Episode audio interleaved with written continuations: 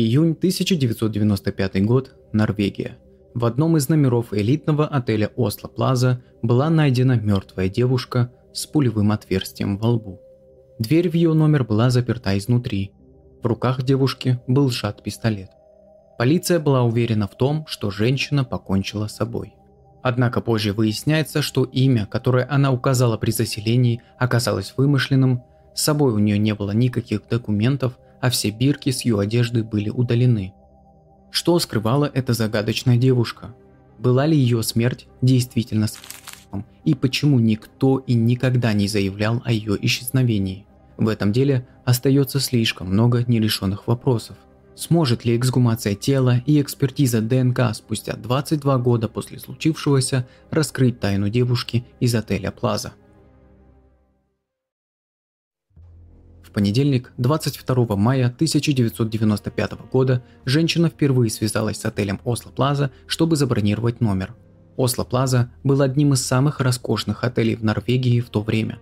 По словам сотрудников отеля, во время своего первого звонка женщина говорила по-английски – в среду 31 мая она повторно связывается с отелем и сообщает, что желает изменить дату своего прибытия на вечер того же дня.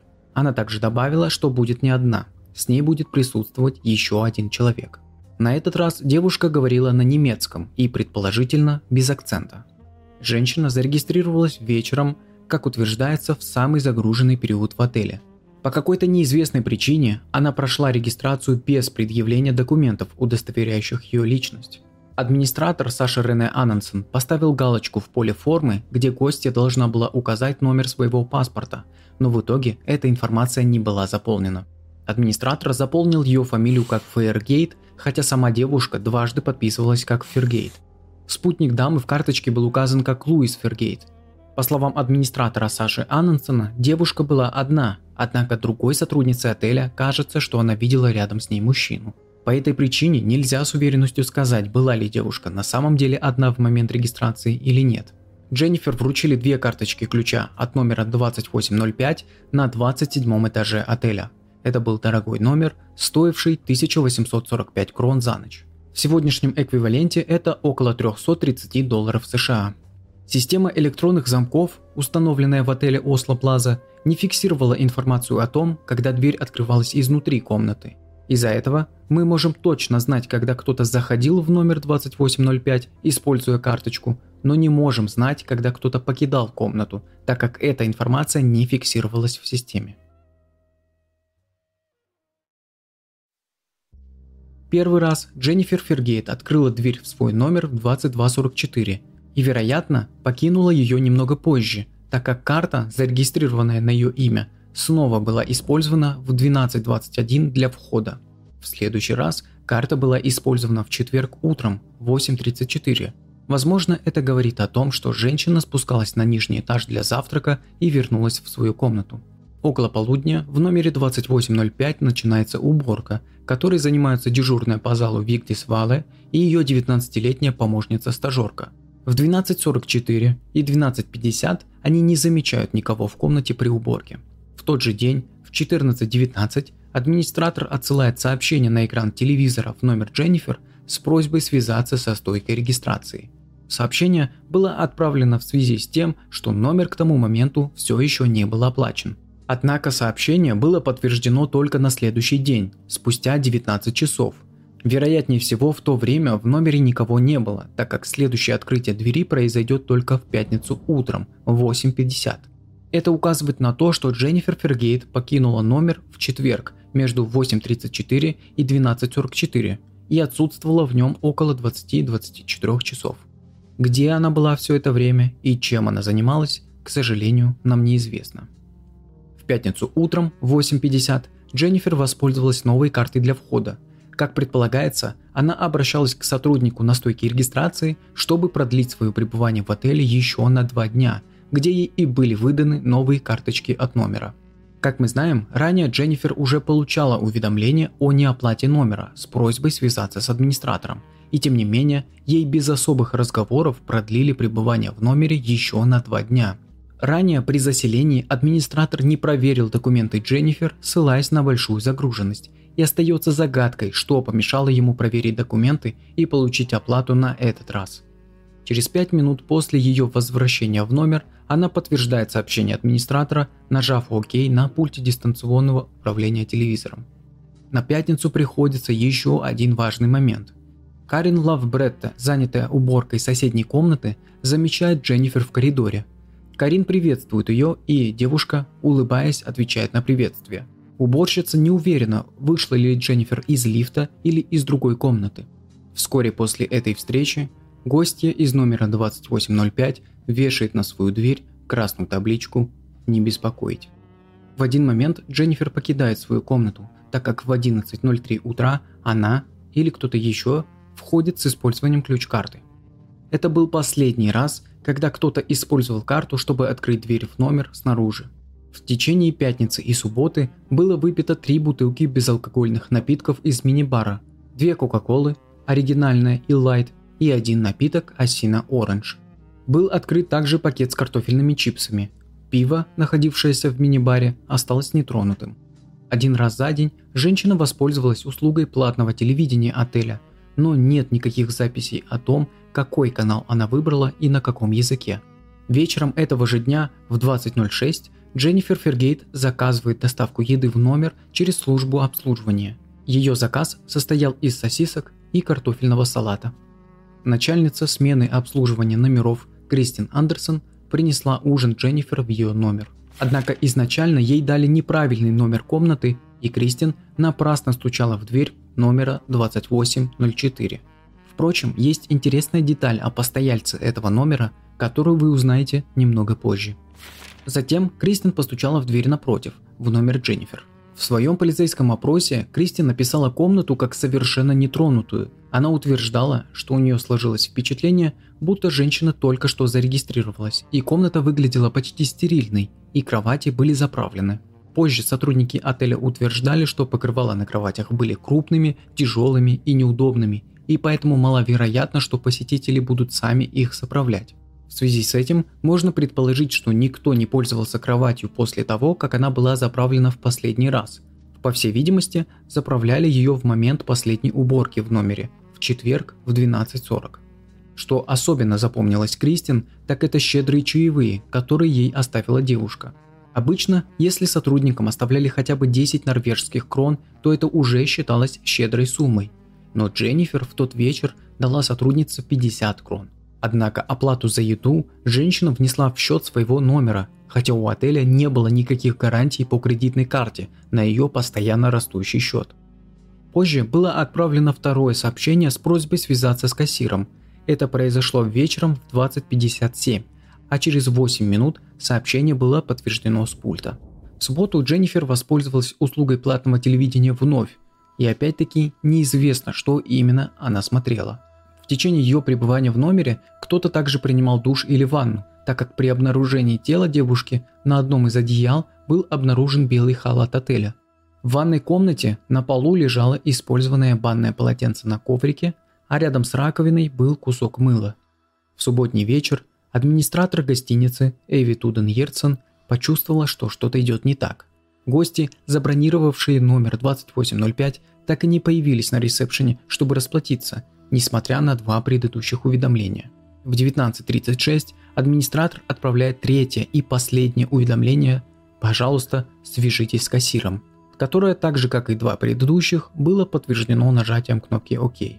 Горничная подсказала администратору, что в номере не было уборки с четверга, поскольку на двери номера в пятницу и субботу висела красная табличка «Не беспокоить». Решив выяснить ситуацию, Эви связывается с охранником Эспином Нессом, который дежурил в ту ночь. Охранник поднимается на 28 этаж и стучит в дверь номера 2805. Несколько секунд спустя он слышит выстрел, который заставляет его вздрогнуть. Осознавая возможную угрозу в комнате, охранник спрятался и стал обдумывать дальнейший план действий. При помощи рации он мог предупредить сотрудников отеля, но решил этого не делать, не желая вызвать панику среди персонала. Вместо этого он решает спуститься вниз и сообщить о случившемся начальнику службы безопасности.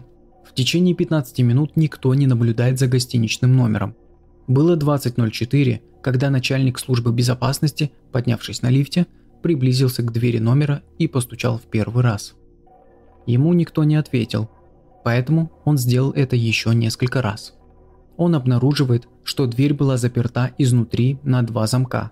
Это означало, что внутрь могут попасть только сотрудники службы безопасности.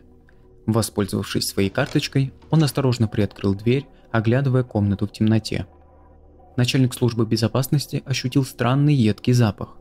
Комната была погружена в тишину, и лишь шелест занавесок нарушал глухой покой. Он замечает девушку, безжизненно лежащую на кровати. Начальник окликнул девушку, но не получил никакого ответа. Не рискуя войти внутрь, он закрывает дверь и находит телефон в коридоре, чтобы связаться с полицией и сообщить об инциденте. Также он попытался узнать информацию о гостях, зарегистрированных в номере 2805, однако полиция сообщила, что не обладает сведениями об озвученных именах. Прежде чем правоохранительные органы прибыли на место происшествия, прошло еще полчаса. Комната выглядела прибранной, был включен телевизор. Окно в номере было слегка приоткрыто. Снаружи фасад из зеркального стекла. Девушка лежит на спине на кровати, уставившись в потолок с пулевым отверстием во лбу. Ее правая рука лежала на груди, сжимая пистолет Браунинг калибра 9 мм. Вероятно, она умерла мгновенно. Расследование напряженно протекало всю ночь. У девушки было немного багажа, но следов других людей или их вещей замечено не было – в комнате или на теле жертвы не было никаких признаков сопротивления. По словам полиции, все, что они обнаружили в комнате, указывало на то, что она жила там одна. В комнате были обнаружены обе карточки ключа от двери. По информации из системы запирания дверей было выяснено, что при помощи карточки ключа в комнату никто не входил с пятницы 11.03. Полиция посчитала информацию достоверной, и это стало одним из главных аргументов в пользу версии о следствии. Катафалк забрал тело девушки 4 июня в 2.40. Матрасы и кровать были выброшены по указанию администрации отеля в 4.10, что исключило возможность повторного исследования. В 5 утра полиция закончила работу на месте происшествия.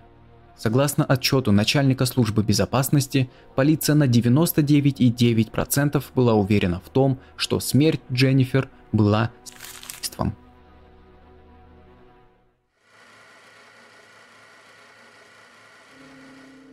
Полиция пыталась связаться с родственниками погибшей, однако бельгийская полиция на запрос норвежских следователей сообщила, что там нет людей с именами Дженнифер Фергейт или Лоис Фергейт. Полиция продолжала активные поиски, чтобы установить личность загадочной девушки. Они проверили списки пассажиров авиакомпаний, которые прибыли в Норвегию в тот вечер, когда она впервые была замечена в отеле, однако никаких совпадений по ее имени не нашли. В номере не было найдено ничего, что могло бы помочь идентифицировать женщину. Паспорта, кошелька, денег и кредитной карты у нее не было. Выяснилось, что при регистрации в гостинице девушка представилась под вымышленным именем. Также было выяснено, что во время своего пребывания в отеле девушка пыталась позвонить на два телефонных номера в Бельгии, которые были практически идентичны, за исключением одной цифры. Кому пыталась позвонить девушка? Возможно, она запомнила чей-то номер, но не была уверена в одной из цифр. Или же у нее была записка, написанная от руки, из которой она не могла разобрать номер полностью. Однако никакого диалога по телефону у девушки не состоялось. Позже Интерпол в Бельгии установит, что ни один из этих номеров не существует. Исходя из фотографий, сделанных полицией, можно сделать вывод, что Дженнифер гладила свою одежду во время пребывания в отеле. На багажной полке, рядом с курткой, был обнаружен утюг. Учитывая то, что утюг и гладильные доски не являются стандартным набором в номерах, можно предположить, что Дженнифер заказала их в свой номер в пятницу вечером или в субботу. Вопрос, зачем девушке, готовившейся к суициду, гладить свою одежду, остается спорным. К моменту своей смерти Дженнифер выглядела ухоженной и на ее лице был макияж. Однако, когда ее вещи были обысканы, не оказалось никаких следов туалетных принадлежностей и косметики, за исключением полупустого флакона мужского одеколона Унгайро Порломар. Возникает вопрос, кому принадлежал этот парфюм? Полиция решила снять отпечатки пальцев с флакона и позднее выяснила, что они принадлежали самой Дженнифер. Хотя в отеле были установлены камеры наблюдения, нет никакой информации о том, что полиция обращалась к записям и просматривала их. Это странно, учитывая, что это могло стать ключевым доказательством, ведущим к раскрытию дела. Позже проводилась судебно-медицинская экспертиза, чтобы попытаться узнать о девушке и обстоятельствах смерти немного больше. Несмотря на данные, заполненные девушкой в отеле, указывающие, что ей было всего 21 год, судебные эксперты того времени, проводившие вскрытие тела, выразили свои сомнения. По оценкам экспертов, она была старше – 30 плюс-минус 5 лет. У Дженнифер были голубые глаза, а волосы темные и короткие, она весила 67 кг и была ростом 159 см. Наиболее заметными деталями являются относительно дорогие золотые и фарфоровые зубные работы, широко используемые в Соединенных Штатах, а также в некоторых европейских странах, включая Нидерланды, Германию и Швейцарию. Вскрытие также показало, что в желудке жертвы нашли 50 мл непереваренной пищи, включая сосиски – что вызвало удивление у профессора кафедры судебной медицины Университета Осло, поскольку пищеварение обычно работает быстрее, и кусочки мяса должны были быть переварены уже через несколько часов после употребления. Выходит, если Дженнифер съела еду сразу после того, как она была подана, в пятницу в 2023, то, судя по непереваренной пище в ее желудке, она умерла за день до того, как охранникам был услышан выстрел. Однако, если она действительно умерла в 19.50 в субботу, то она должна была съесть еду вечером того же дня, то есть почти через 24 часа после того, как еда была подана. Анализ, проведенный Норвежским институтом судебной токсикологии, показал, что в организме девушки не было следов алкоголя. Однако нельзя с уверенностью говорить, что женщина была полностью трезва и не находилась под воздействием других веществ тест на наркотики, антидепрессанты или иные лекарства не проводились. На полицейских фотографиях интерьера номера 2805 видно, что на столе находился пластиковый пакет с газетой USA Today, которую гости отеля получали бесплатно каждое утро. Однако номер на пакете указывал на другую комнату 2816, находящуюся по другую сторону коридора. Как именно газета попала в номер Дженнифер, неизвестно. Возможно, девушка ошибочно взяла пакет из другой комнаты, либо ей передал газету гость из номера 2816. Информация о том, кто проживал в этой комнате, недоступна, так как данные об этом в отеле не сохранились. Важно отметить, что на пакете был выявлен отпечаток пальца, который не принадлежал Дженнифер, однако его владелец не был идентифицирован. Исходя из улик, таких как дважды запертая дверь изнутри, обе ключ-карты, находившиеся в комнате, тишина сразу после выстрела, отсутствие признаков борьбы и отсутствие других травм на теле девушки, полиция пришла к выводу о самоубийстве. Тело девушки не хоронили в течение года на случай того, если удастся определить ее личность.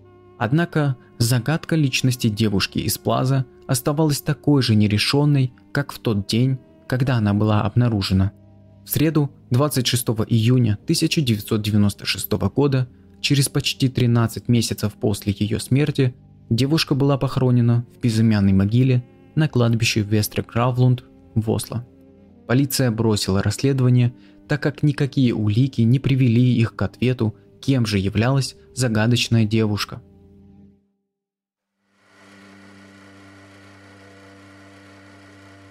Из полуавтоматического пистолета Браунинг 9 мм было произведено два выстрела – Первый выстрел полиция охарактеризовала как пробный.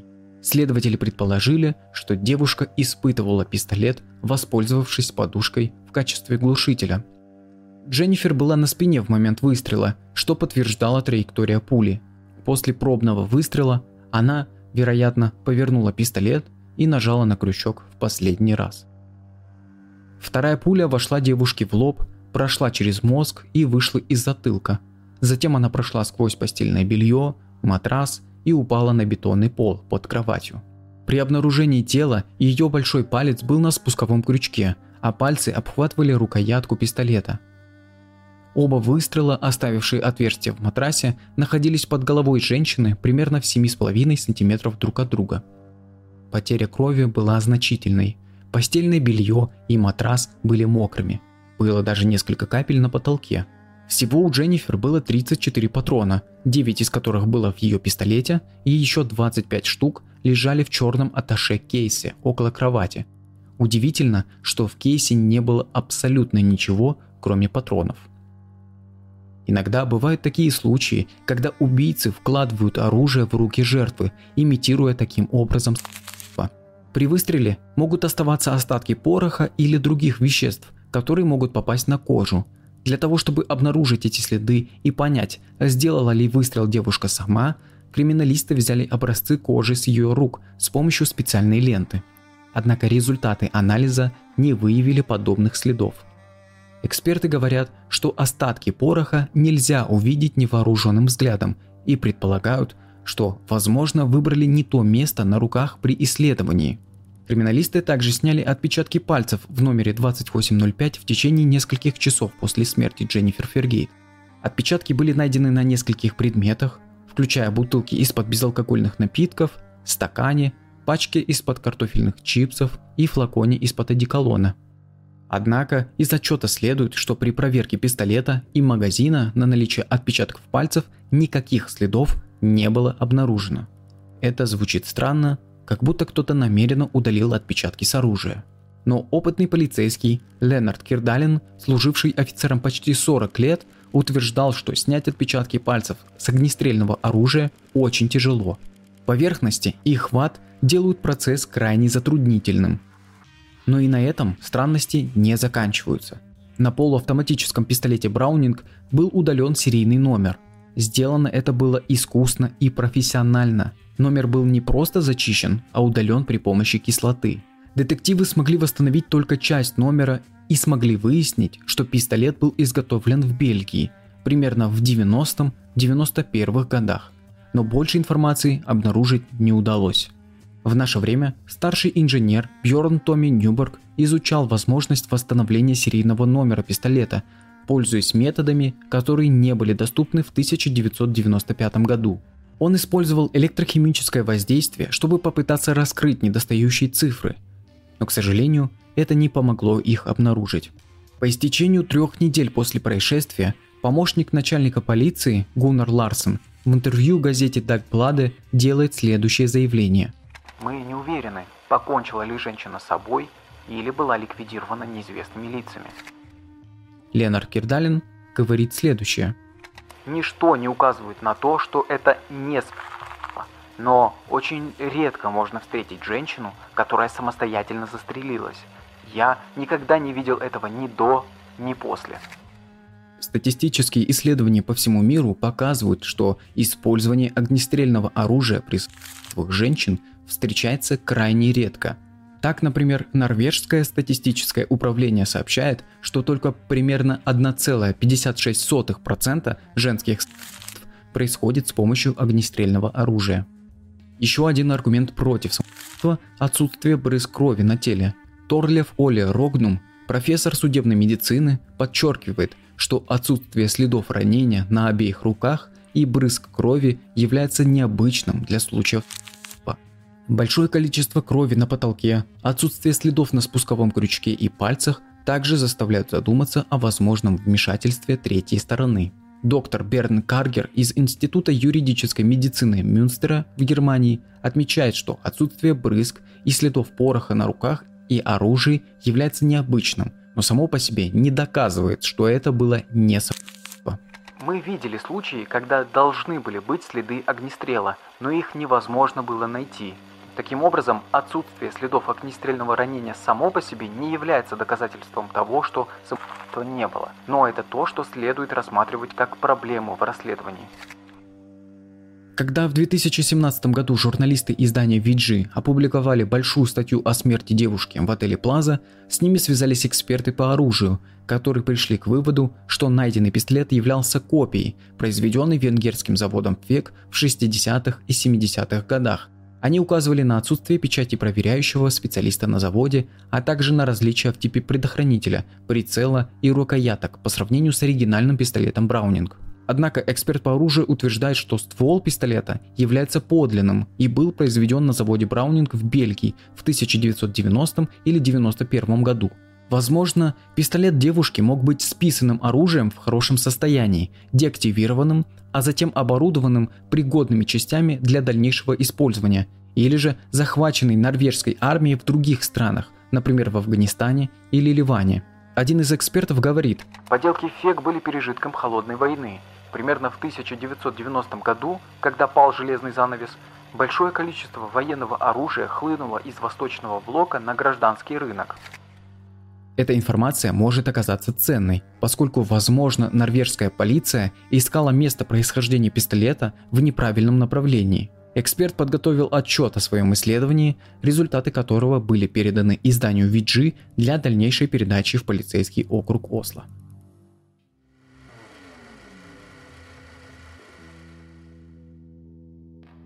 Помимо самой Дженнифер, на 28 этаже находились и другие гости отеля. Может быть, они слышали или видели что-то подозрительное? Номер 2803, расположенный рядом с номером Фергейт, был пуст.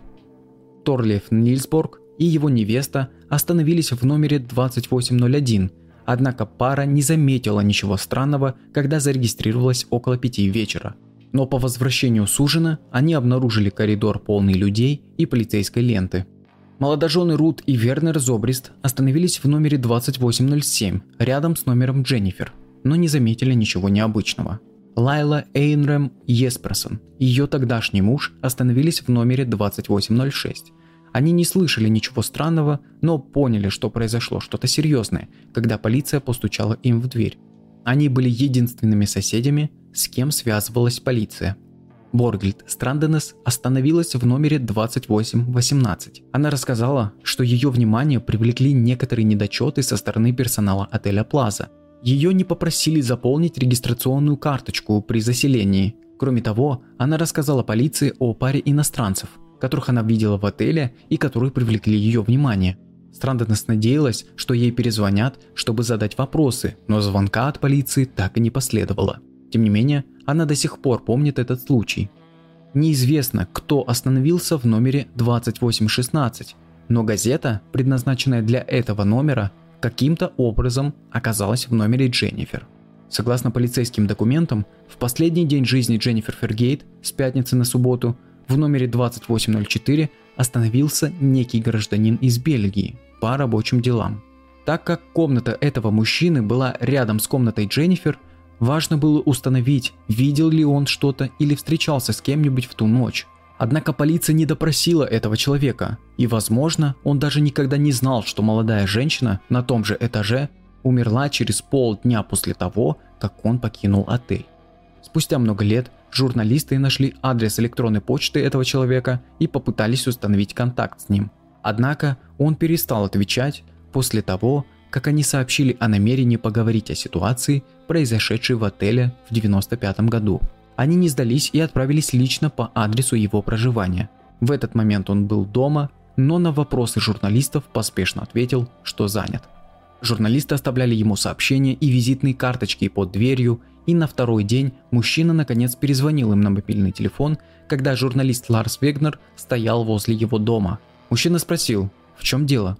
Ему сообщили о произошедшем в Осло в начале июня 1995 года. Он подтвердил, что в то время работал в этом городе и остановился в отеле. Безо всякой подсказки он вспоминает о случившемся. Там была женщина, которая умерла, не так ли? С***ла. Я хорошо это помню, потому что они спросили меня об этом на стойке регистрации, когда я выписывался. Кто-то спросил, слышал ли я что-нибудь или видел, поскольку это было в том же коридоре. Но я хорошо спал той ночью и ничего не знал об этом. Журналист указал мужчине на несостыковку, так как он выписался в субботу утром, но женщина на то время была еще жива, и его не могли спросить о ее смерти. Я ничего об этом не знаю. Я просто помню, что они спросили меня. Это все, что я знаю. Журналисты еще несколько раз пытались связаться с мужчиной, чтобы задать ему дополнительные вопросы, но не добились успеха. Достоверно известно, что бельгиец покинул отель почти за 12 часов до обнаружения тела женщины в плазе. Следовательно, его воспоминания о том, что его спрашивали о смерти девушки, кажутся странными и вызывают некоторые подозрения.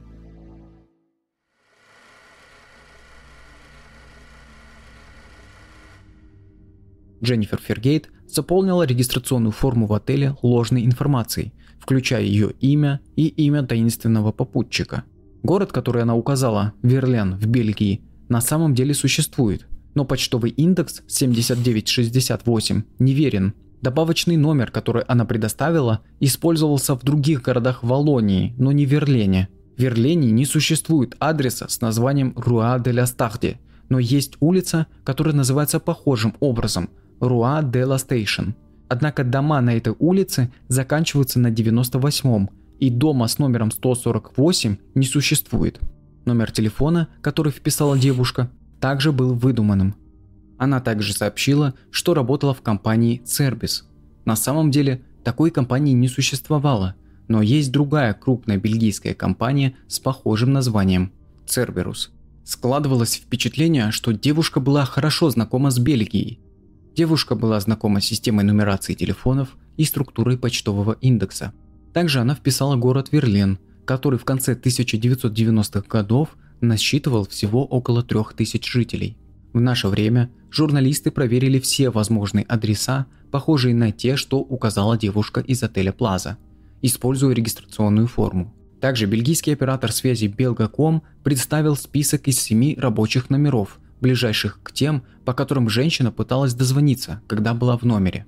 Журналисты, используя эти данные, проехались по адресам в Бельгии, но не смогли узнать у местных жителей что-либо о этой девушке. Никто и никогда не видел ее и ничего о ней не знал. В 1995 году у девушки были короткие черные волосы, но мы не знаем, был ли это ее настоящий цвет волос и обычная длина.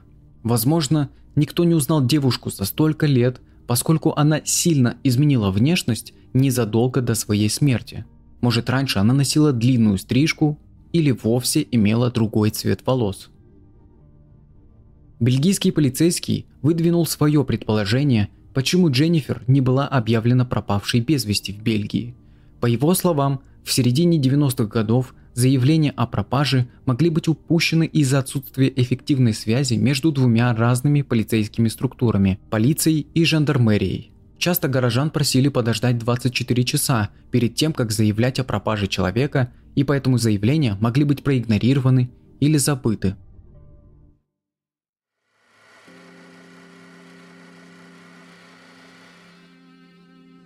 Как мы знаем, после смерти девушки в комнате был проведен обыск, но не было обнаружено никаких документов, паспорта, кредитных карточек, водительских прав, ключей от машины, ключей от дома. Ничего из этого найдено не было. Это странно, поскольку для въезда в Норвегию ей как минимум нужен был хотя бы паспорт. Из одежды в комнате были обнаружены хлопчатобумажный свитер, длинная элегантная черная кожаная куртка, в шкафу блузка без рукавов, серый пиджак и тренч. Дополнительно в дорожной сумке бирюзово-зеленого цвета лежали черные колготки, черный шелковый топ и три бюстгальтера светлого цвета.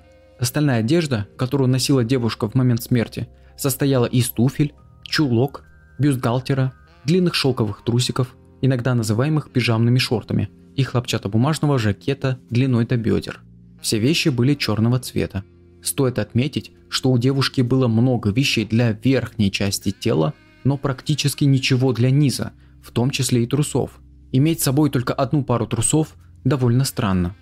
В четверг 1 июня, на следующий день после заселения Дженнифер в отель, работница Вигдис Вала убирала ее номер вместе с молодой коллегой. Во время уборки номер был пуст, и в это время она заметила пару туфель под багажной полкой. Она обратила на них внимание, поскольку, по ее словам, туфли ей очень понравились, и она хотела приобрести себе такие же.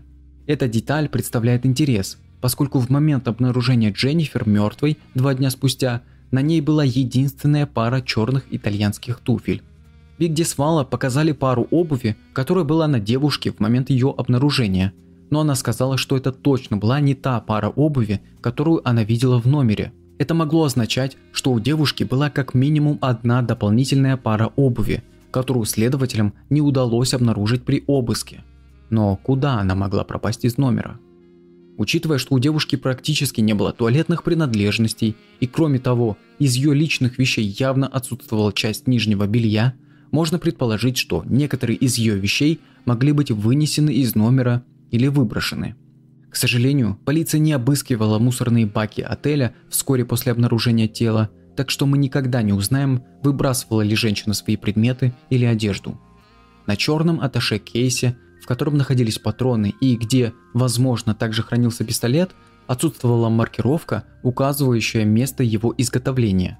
В 2017 году журналистам удалось обнаружить, что крошечный блестящий значок на кейсе – это логотип немецкого производителя Braun Buffet. Позже компания связалась с уголовной службой Норвегии и сообщила, что кейс был произведен с 1986 по 1991 годы, но не смогла уточнить место его продажи. Как мы знаем, практически все этикетки с одежды мертвой женщины были срезаны. Даже название производителя обуви было удалено со стелек ее туфель. Оставшийся ярлык на одежде был на сером женском пиджаке из шкафа. Он был от немецкого модного дома Рене Лизард, и, судя по всему, ярлык невозможно было удалить, не повредив подкладку. У девушки также была бирюзовая дорожная сумка от немецкого производителя Travelite – Логотип Travelite также остался на месте, поскольку его невозможно было удалить, не разрезав сумку. Маленькая золотая серега, которую женщина носила в мочке левого уха, не была исследована. Кольцо, находившееся на среднем пальце правой руки женщины, также не было тщательно исследовано полицией. Однако мы знаем, что на внутренней стороне кольца был выгравирован номер 333-00, Норвежские эксперты-оценщики утверждают, что кольцо могло быть изготовлено только в Германии, так как номер указывает на чистоту золота с точностью до тысячных долей, как делается только в Германии, поскольку в остальных странах чистота золота указывается в каратах. На левой руке у девушки были часы для дайвинга Citizen Aqualand. В 80-х и 90-х годах они были довольно популярным предметом моды как у мужчин, так и у женщин. Японские часовщики сообщили, что на тот момент часам было около трех лет.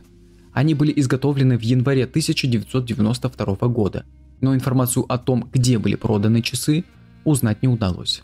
В часах были установлены три швейцарские батарейки типа 370 фирмы Рената, произведенные в декабре 1994 года и проданные в декабре 1994 или январе 1995 года. Отметка W395 выполненная на батарейках вручную, могла указывать на дату замены. W могла означать начальную букву имени часовщика, который менял батарейки в марте 1995 года. Но много лет спустя пользователи интернета предположили, что возможно это сокращение от немецкого слова «wechseln», что означает «заменять», поэтому отметка могла указывать на дату замены, а не на имя часовщика. Свидетельница Кристин Андерсон, обслуживающая номера в те дни, предположила, что Дженнифер была стюардессой. Свою догадку она объясняла тем, что обычно стюардессы были одеты в темные костюмы, их волосы были убраны назад, у них было мало багажа, и они не разбрасывали его по комнате, как это часто делают отдыхающие. Также Андерсон описала женщину как носившую костюм или нечто подобное, с темно-синей или черной юбкой до колен. Однако такой одежды не было найдено на месте смерти девушки.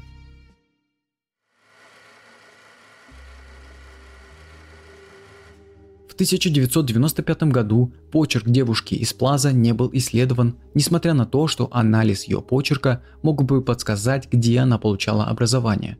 Чтобы заполнить эти пробелы, журналом VG были приглашены эксперты по почерку из Европы. Дженнифер Фергейт оставила только два маленьких образца своего почерка, регистрационный бланк и подписной чек за обслуживание номеров.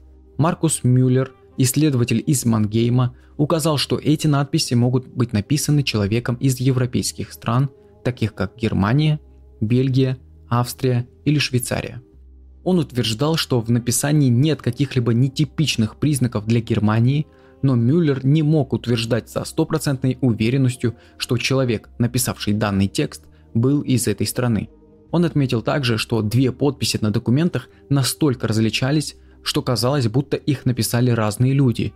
Это может быть связано с тем, что она использовала вымышленное имя и просто не помнила, как подписывалась в первый раз.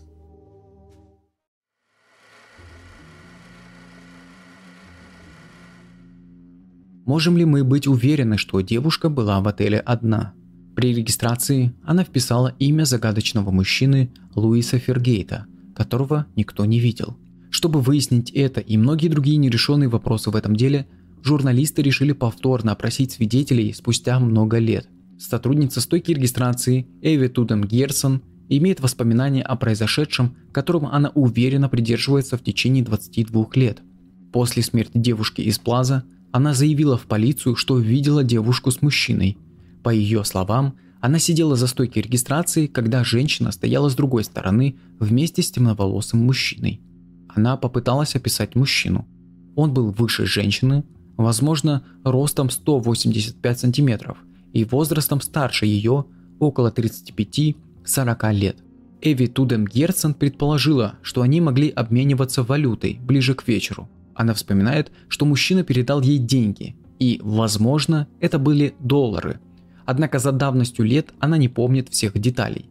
Также она не может с точностью сказать, был ли этот мужчина с ней, когда она только появилась в отеле, но уверяет, что точно видела ее с мужчиной. Еще одним свидетельством второго человека рядом с Дженнифер может являться второе одеяло, которое было найдено на кровати в момент смерти Дженнифер. Либо это одеяло предназначалось для еще одного человека, может быть для того самого загадочного Луиса Фергейта, либо же девушка просто хотела укрыться двумя одеялами одновременно.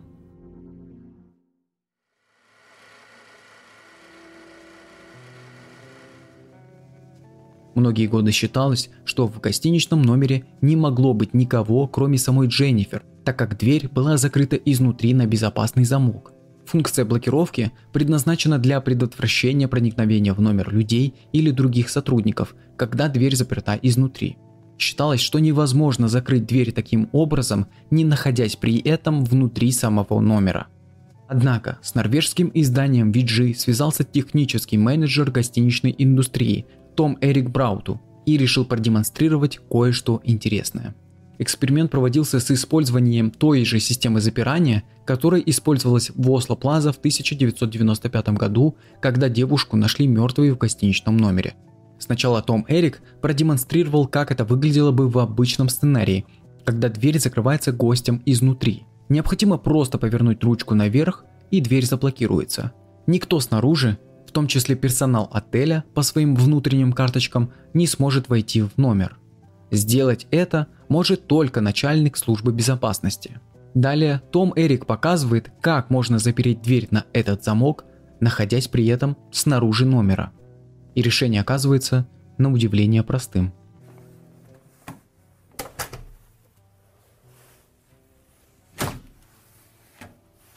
Utrolig. 1995 году заключение полиции о самоубийстве было общей оценкой, основанной на отсутствии признаков насилия или наличия любых других лиц в комнате.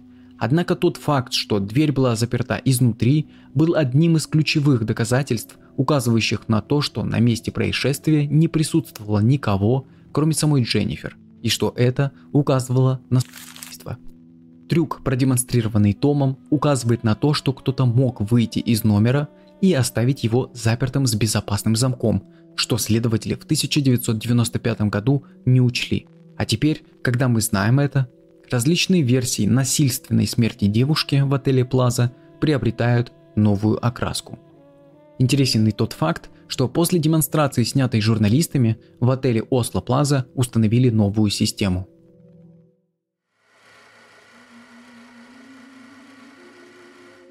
Смерть Дженнифер произошла два десятилетия назад, во времена, когда технологии ДНК-анализа только начали развиваться.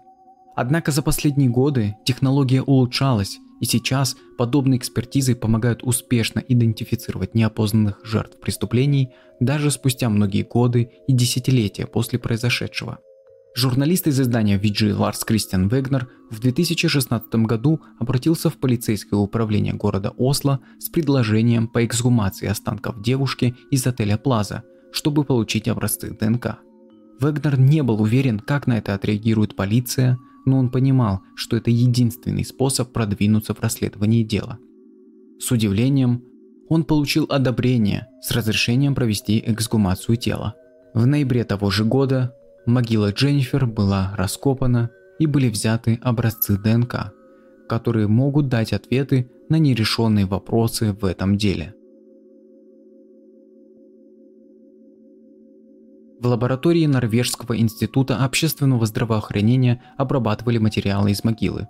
В результате анализа ДНК было установлено, что девушка была европейкой.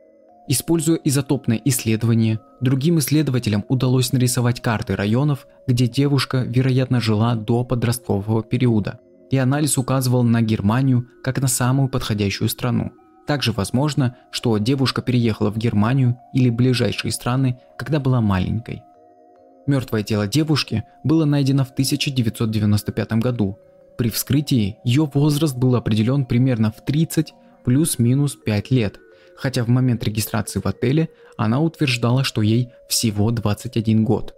В процессе расследования норвежские полицейские и Национальная служба уголовных расследований Норвегии использовали новаторскую технологию, базирующуюся на использовании следов радиации, оставленных испытаниями атомной бомбы – которая позволяет точно определить возраст человека на момент смерти.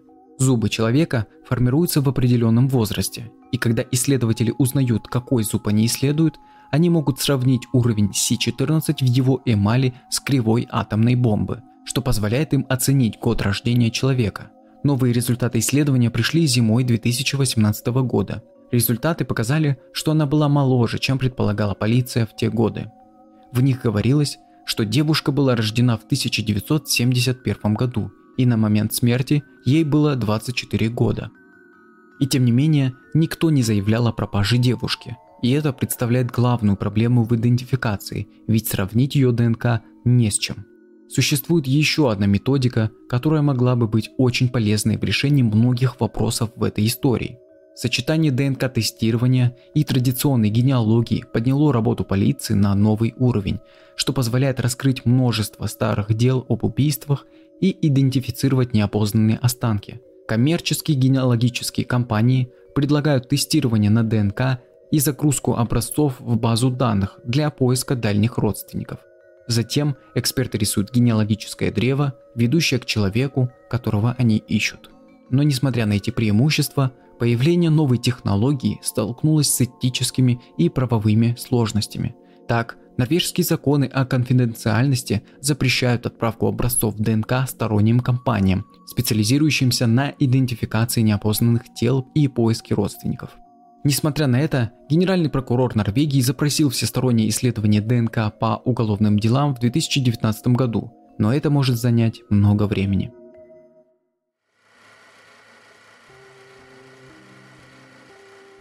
Если попробовать найти в поисковике Дженнифер Фейргейт, то обязательно наткнетесь на фотографии девушки, чем-то напоминающей посмертные фото девушки из отеля Плаза. Эту девушку зовут Камила. Она родилась 16 августа 1961 года в Хьюсоне, Дания. Ее описывают как красивую и очень умную девушку. Она была вовлечена в среду панк-культуры в Копенгагене в начале 80-х годов и имела роман с известным поэтом. Мужчина покончил жизнь в начале 1986 года, но к тому моменту они не были в отношениях с Камилой уже несколько лет. В 1985 году Камила начала изменяться, она стала отдаляться от панковской среды и сняла летний домик в Хорнбеке. Когда она съезжала из дома, то задолжала сумму за полмесяца аренды. Девушка оставила счет с опиской, в которой говорилось, что она сожалеет, что не заплатила всю сумму. Камила стала выражать желание проживать веганский образ жизни, свободный от технологий и жить исключительно за счет земли. Она также подарила своему другу религиозную книгу под названием Friends Evangelium, где божественность представлена в вегетарианском образе жизни, а дьявол представлен в поедании мяса. В 1987 году девушка бесследно исчезла. Перед своим исчезновением Камила потратила 7 тысяч датских крон на лечение зубов. В сегодняшнем эквиваленте это примерно 2000 долларов США. Но она так и не явилась на оставшийся запланированный прием. Последняя информация до ее исчезновения была о планируемой поездке до фермы в Ютландии, производящей экологически чистые продукты питания. Отвергнула ли Камила современный образ жизни и теперь живет в соответствии со своими убеждениями, или, может быть, с ней произошло нечто более страшное. Некоторые издания публиковали статьи о Дженнифер Фергейт и прикрепляли к ней фотографию Камилы. Может ли Камила и Дженнифер Фергейт быть одним и тем же человеком? Давайте попробуем разобраться. Камила исчезла 1 января 1987 года, когда ей было 25 лет. Рост девушки составлял 175 сантиметров, волосы каштанового цвета. Из особых примет у девушки была татуировка якоря на лодыжке и белое пятно на одном из передних зубов. Внешне Камила Стейна определенно похожа на Дженнифер. Однако, насколько мы знаем, рост Дженнифер на момент смерти составлял 159 сантиметров, что на 16 сантиметров ниже, чем у Камилы. Также стоит добавить, что у Дженнифер не было никаких тату и подобных отличительных черт. Также благодаря новым исследованиям ДНК мы знаем, что на момент смерти Дженнифер ей было 24 года, а Камиле на тот момент должно было исполниться 34. Поэтому, на мой взгляд, очень маловероятно, что это могла быть действительно она.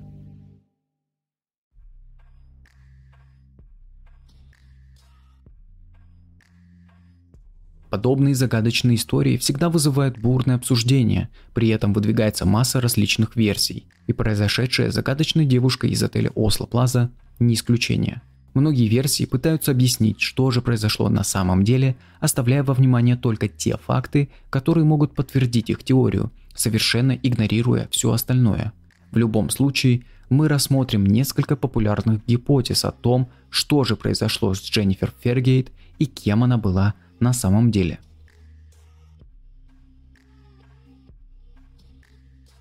В пятницу вечером охранник постучал в дверь номера 2805, но услышал только один выстрел из двух, которые были сделаны из пистолета. Существует предположение, что тот выстрел, который услышал охранник, был сделан убийцей девушки для отпугивания незваного гостя.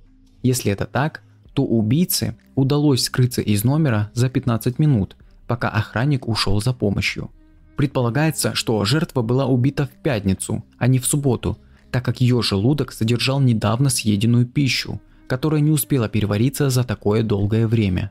В пользу версии убийства также говорит отсутствие на руках жертвы остатков пороха и других следов от оружия после выстрела, а также отсутствие ее личных вещей и документов, которые могли быть вынесены убийцей из комнаты. На пистолете не были обнаружены отпечатки пальцев Дженнифер, что могло бы означать, что кто-то мог убить ее, вытереть пистолет, а затем вложить его ей в руку. Следователь Национальной службы расследования в отставке продемонстрировал, как могло произойти убийство без сопротивления со стороны жертвы.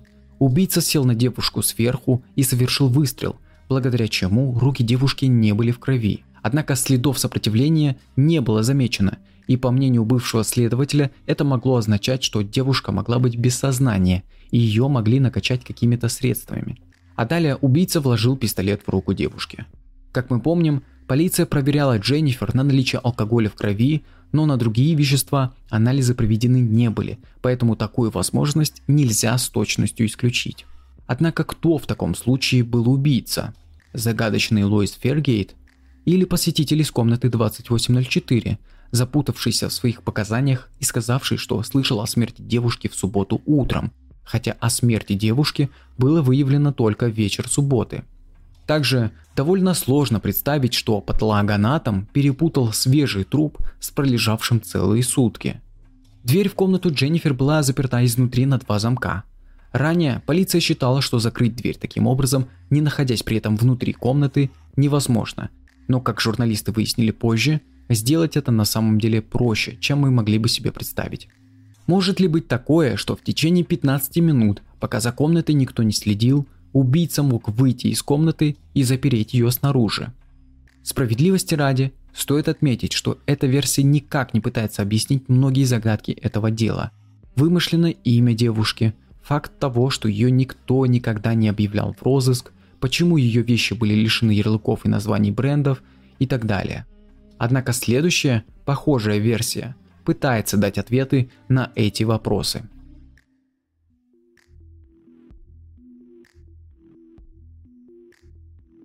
Эта версия также описывает смерть Дженнифер в результате убийства, но фокусируется на возможных любовных мотивах. Предполагается, что Дженнифер и ее любовник использовали вымышленные имена, чтобы сохранить свои настоящие личности в тайне – Дженнифер прибыла в отель, но не заплатила за номер и уверила персонал, что это сделает ее мужчина, который появится позже. Версия предполагает, что любовник мог опасаться, что Дженнифер выдаст их отношения, которые могли бы повредить его карьере или личной жизни, поскольку он мог быть высокопоставленным чиновником или известной личностью. Чтобы попытаться избежать подобного, мужчина решает убить ее. Поскольку мужчина был уже в отеле, он мог зайти в номер Дженнифер незамеченным для остальных гостей, а также девушка могла сама впустить его в комнату. Как мы знаем, при таком условии открытие двери не фиксируется в системе. После проделанного мужчина вложил пистолет в руку девушки, дабы выставить смерть как свидетельство, проверил глазок двери и убедился, что снаружи его никто не ждет, и использовал метод закрытия двери при помощи нитки. Часть вещей девушки могла быть не обнаружена в комнате, поскольку их мог забрать мужчина, для того чтобы девушку было тяжелее идентифицировать и связать смерть с ним.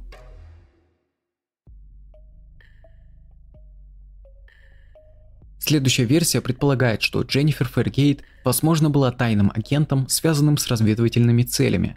Такое предположение выдвигается во многих гипотезах, одну из которых мы разберем.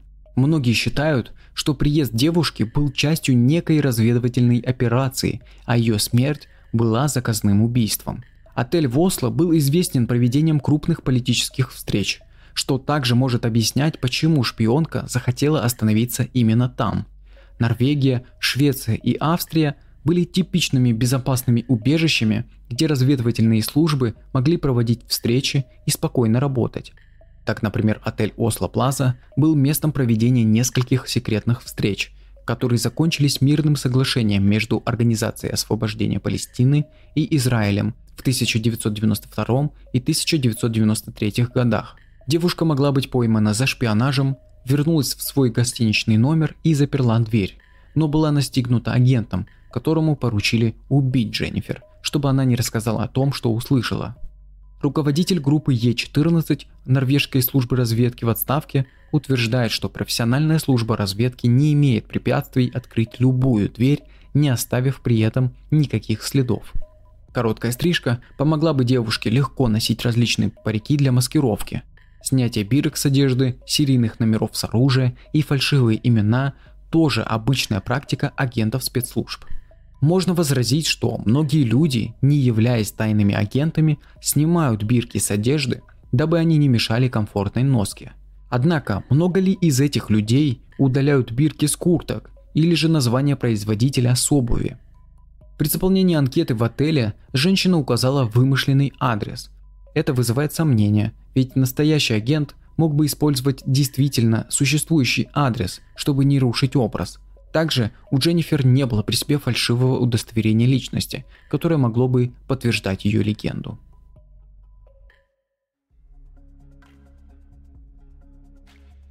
Дженнифер была заселена в отель без предъявления документов и оплаты. Возможно ли, что сотрудники могли быть вовлечены в проституцию и приглашали девушек в номера к гостям по их желанию или даже высокопоставленным лицам? Если да, то девушка могла не заполнять свои данные, ведь в этом не было никакого смысла. При бронировании она сказала, что придет мужчина. Может быть, это как раз и был ее заказчик. Один из сотрудников видел, как Дженнифер разговаривала с другим мужчиной. Мог ли он быть тем, кто позвал ее в свой номер? Тем не менее, кто и зачем в таком случае убил девушку? Нет никаких ответов. Нынешнее руководство отеля предпочитает не раскрывать информацию о происшествиях в отеле и запрещает своим сотрудникам давать комментарии журналистам. Однако лично мне эта версия кажется наименее убедительной.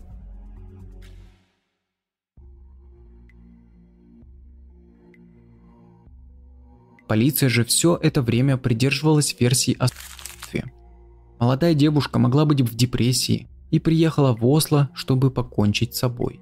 Номер в отеле был заперт изнутри, а пистолет все еще находился в руках в момент ее обнаружения.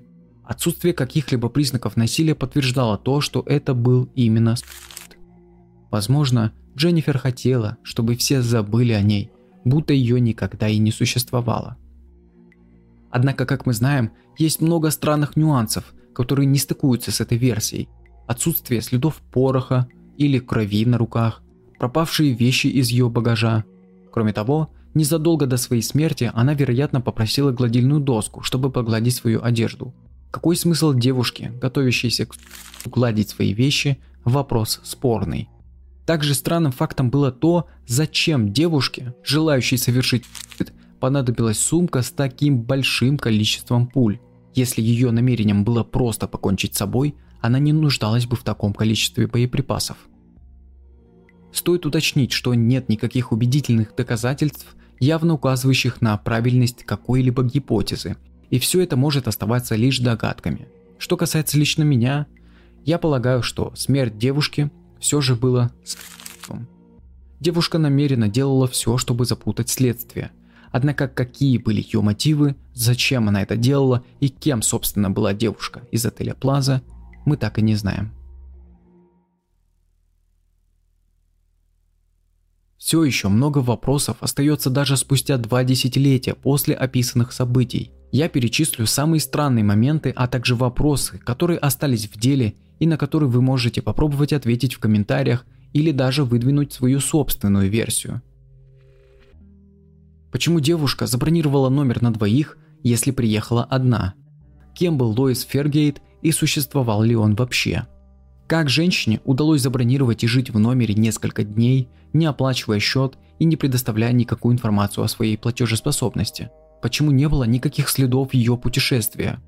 По какой причине она скрывалась, не показывала свои документы и убрала все бирки с одежды? Почему она выбрала Осло, если ее единственной целью было умереть?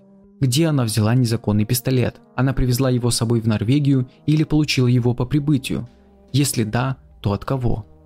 Зачем ей нужно было брать с собой такое количество боеприпасов, 34 патрона, если она планировала убить только себя? Почему на ее руках не было следов крови или пороха, и как пистолет остался в ее руке после выстрела.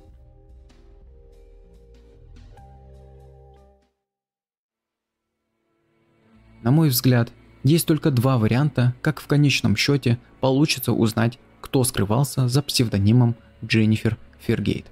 Во-первых, если власти Норвегии при отсутствии законных препятствий разрешат поделиться ДНК с частными организациями, занимающимися поисками родственников людей – Таким образом, мы сможем определить истинную личность Дженнифер Фергейт.